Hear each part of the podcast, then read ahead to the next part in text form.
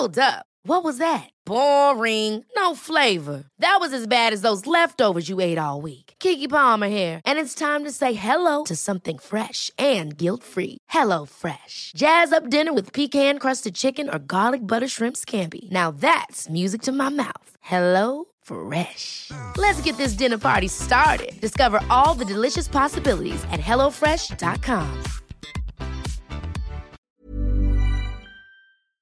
Entrevista.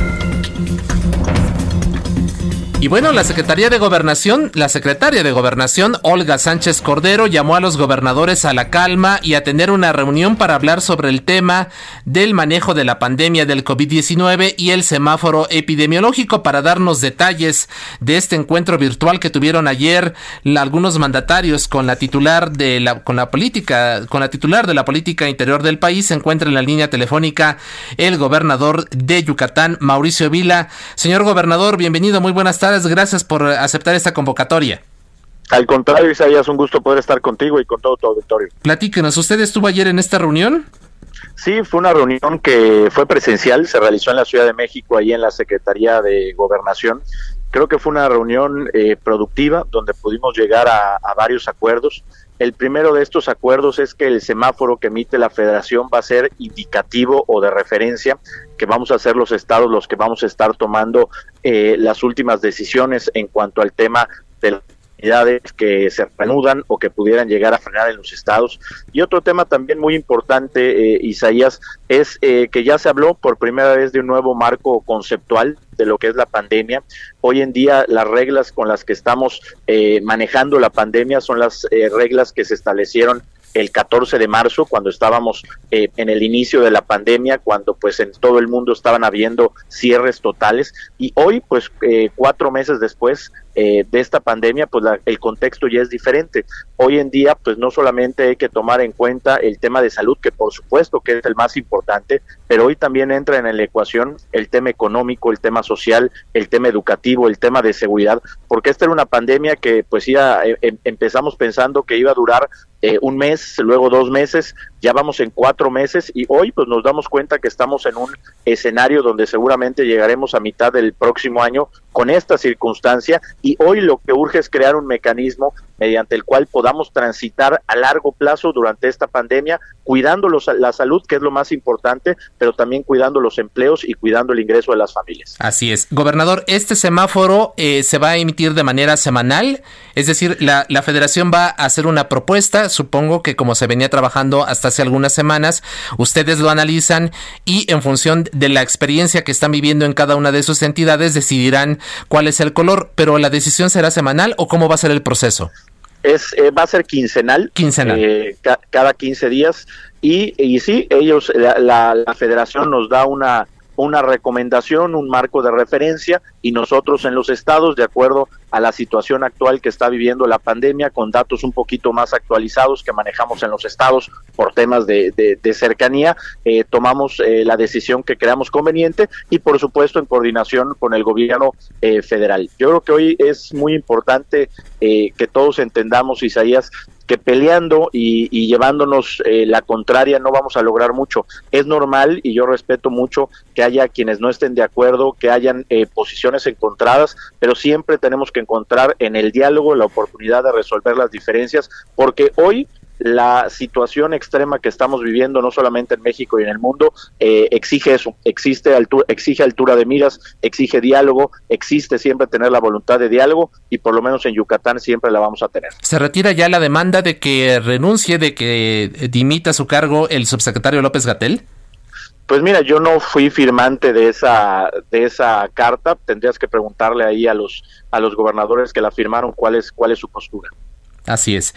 Eh, en el otro aspecto, eh, gobernador, me parece muy importante lo que también nos, nos platica, se acordó el día de ayer, que es eh, ver todo el, contexto de las implicaciones que está teniendo la pandemia, no solamente en materia de salud, sino en lo económico, en lo social, en lo educativo y en materia de seguridad. ¿Qué acciones se van a tomar justamente para atacar cada uno de estos frentes? Pues mira, lo, lo, primero que acordamos, y creo que la reunión de ayer fue muy buena, porque no solamente estuvo la gente del Gabinete de Salud, sino también estuvo la secretaria de Desarrollo Económico, el secretario de Turismo, la secretaria del Trabajo, porque uno de los acuerdos es que eh, se va a realizar junto con la Secretaría de Economía eh, un diagnóstico de cada estado. Eh, cada estado tiene actividades económicas preponderantes muy diferentes. No es lo mismo hablar de Quintana Roo y Baja California Sur, que es el tema de turismo, hablar de Chihuahua o de Querétaro, que seguramente es el tema de la industria automotriz o aeroespacial. Entonces, que ya empecemos a ver esto en un marco regional, en un marco diferenciado, es muy bueno porque yo creo que todas las disposiciones que se tomen tienen que estar basadas de lo local a lo nacional y no de lo nacional a lo local. ¿Por qué? Porque en el tema local hay más cercanía, se conoce mejor las dinámicas estatales y hay mucho que se puede aportar. Así es. ¿Habrá recursos extraordinarios para hacer frente a la crisis económica? Pues por el momento no tenemos eh, noticias de eso. Eh, yo ayer principalmente eh, planteé cuál es el estatus de Yucatán, pero que es muy similar de todos los estados, no solamente el gasto adicional que estamos haciendo para atender a la pandemia, en el tema de salud para apoyar a nuestra población, sino también pues la pérdida de recaudación fiscal que se da en los estados, ¿no? Solo para darte un ejemplo, para nosotros en Yucatán el tener eh, cuatro o cinco meses cerrada la zona ecológica de Chichen Itza nos representa entre 300 y 400 millones de pesos que dejamos de ingresar y también entendemos que la federación está atravesando por la misma situación. Aquí lo que planteamos es que nos podemos reunir con el secretario de Hacienda, porque aunque no nos entreguen recursos económicos que sí se necesitan, pero habrían mecanismos que podríamos trabajar en conjunto que podría implicar una mejora para las finanzas estatales. ¿Y cuándo sería esta reunión con el secretario de Hacienda, gobernador? Pues mira, yo lo, se lo solicité ayer a la secretaria de Gobernación, ella quedó formalmente en hablar con el secretario de Hacienda y que pudiéramos estar eh, construyendo pues eh, vía eh, virtual las reuniones entre el secretario y su equipo y cada uno de los estados. Así es, importante el tema, tomando en cuenta, gobernador, que el, a más tardar el 8 de septiembre, el gobierno federal debe entregar el proyecto de presupuesto para el año 2021. Sí, por supuesto, la realidad es que todos estamos eh, preocupados por lo que va a pasar en el tema económico y cuando hablamos de la economía hablamos también de las finanzas eh, de los estados y bueno, pues hay mucha expectativa de ver cuál es el planteamiento del gobierno federal respecto al paquete económico porque pues de eso dependerá eh, el margen de maniobra que tendremos los estados el próximo año. al final, ¿usted se siente satisfecho tras la reunión del día de ayer? Mira, yo creo que fue una buena reunión, yo creo que fue una reunión productiva, yo creo que es una reunión donde se llegaron acuerdos y bueno, yo creo que ese es el camino que tenemos que seguir, el camino del diálogo, el camino eh, de resolver nuestras diferencias, eh, pues platicando, dialogando, buscando alternativas. Así que bueno, creo que es una buena reunión, hace falta todavía mucho camino por recorrer. Eh, ¿Insistirán en un encuentro directo con el presidente López Obrador?